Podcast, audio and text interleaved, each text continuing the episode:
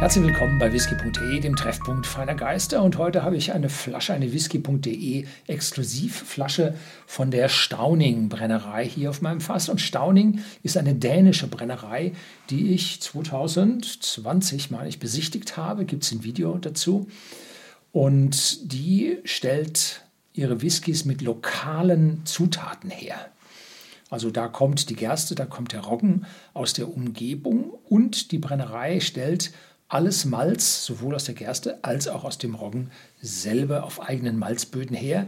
Ganz toll automatisiert, also richtig große Malzböden. statt dann nur mit der Schaufel rumzulaufen, fährt dann eine Maschine drüber und wendet das. Ja, die Leute sind ein bisschen aus der Computerecke angetreten, hier die Sache auf alte Art und Weise, aber automatisiert zu machen.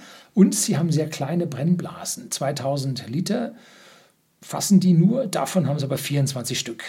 Das ist also dann schon doch eine gewisse Menge, die sie herstellen.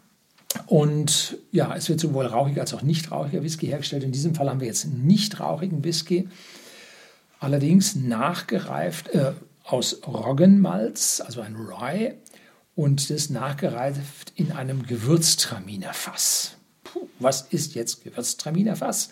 Nun, Gewürztraminer ist eine, ja, eine Weißweintraube mit einer roten Schale und die ist so, ja, auch unter anderen Namen berühmt wie, wie Tokayer oder Rotedel.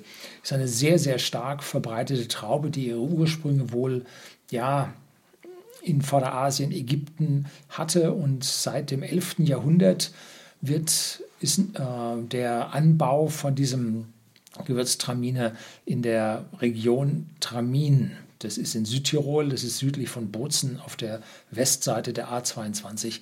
Da ist es also seit dem 11. Jahrhundert nachgewiesen. Ein ganz, ganz alter, berühmter Wein, der, wenn man den Aussagen so folgt, nach Rosenblüten und Litschi duften soll. So, und das vermischen wir jetzt mit äh, dem Rye, der immer einen sehr kräftigen, intensiven, würzigen Charakter hat. Und das wird doch jetzt dann an dieser Stelle ziemlich interessant.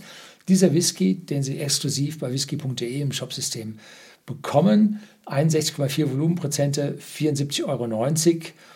Und das äh, im Laufe von vier Jahren gereift, vom September 2017 bis November 2021. Ähm, das ist die Flasche, die ich hier aufmache, die 45. vom fast 3803. Also mit 61,4 Volumenprozenten sind die ganz dicht an der Abfüllstärke, ja, an der Abfüllstärke dran und ist auf jeden Fall nichts, was man also pur auf seine Geschmacksknospen drauflassen sollte. Schauen Sie mal, äh, nicht kühlgefiltert, nicht gefärbt, was der für eine Farbe gezogen hat. Gewaltig. Ne? Ähm, das sollten Sie nicht auf Ihre Zunge lassen, weil dieser hohe Alkoholgehalt zieht Ihnen das Wasser aus den Geschmacksknospen raus, paralysiert Ihre Zunge und dann wird das nichts mit dem schmecken. Ne? Also das ist nicht so wie, ah, ich probiere meinen Whisky nur pur. Äh, nee, hier sollte man tunlichst doch ein bisschen stilles Wasser dazu verwenden. Ja, das ist ein, der ist ein bisschen, Entschuldigung, Schizo. Ähm, der hat auf der einen Seite jetzt diese wundervolle ich sag mal, die Assoziation ist schon ziemlich stark. Rosenblüte, Litschi, leichte frische Früchte. Diese aromatische Nase und darunter kommt schon die Würzigkeit des Roggens durch. Das ist also auf der einen Seite so, so lieblich und auf der anderen Seite die Keule. Ne? Also der hat zwei Seiten. Das ist schon, schon ziemlich heftig. Ja. So, jetzt probieren wir mal ein bisschen. Meine Karaffe habe ich vergessen. Darum mache ich das einfach hier aus dem Glas raus. So, jetzt bin ich, ui, gibt einen Haufen Schlieren. Jetzt bin ich ungefähr bei, ich sag mal 45 bis 50. Also ich habe nicht zu stark verdünnt. Und jetzt macht er auf und gibt einen Haufen mehr an Fruchtaromen ab. Aber der Roggen lässt nicht nach. Also die Verdünnung mit Wasser führt zu kräftigeren, mit stillem Wasser führt zu kräftigeren Aromen. Er lässt da nicht nach. Nein. Sehr massiv. Und diese Rosenblüten gehen so über ins Rosenwasser vom Marzipan. Ja, ist schon von der Nase her extrem. So, cheers.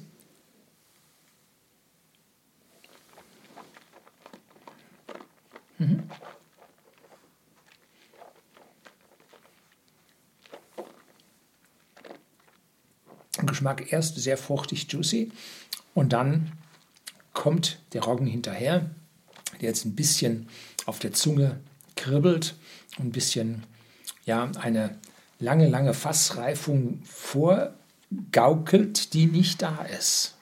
Also den Roggen kann man sehr, sehr leicht mit einer Eichenwürze verwechseln. Jetzt nicht der Eichenbitterkeit aus einer europäischen Eiche, aber aus der Eichenwürze von vielleicht einer amerikanischen Weißeiche. Da kann man schon ein bisschen, wenn es frisch ist, kann man da schon ein bisschen was verwechseln. Oder Limousin-Eiche, so, sagen wir es lieber so. Amerikanische Weißeiche ist etwas zu schwach.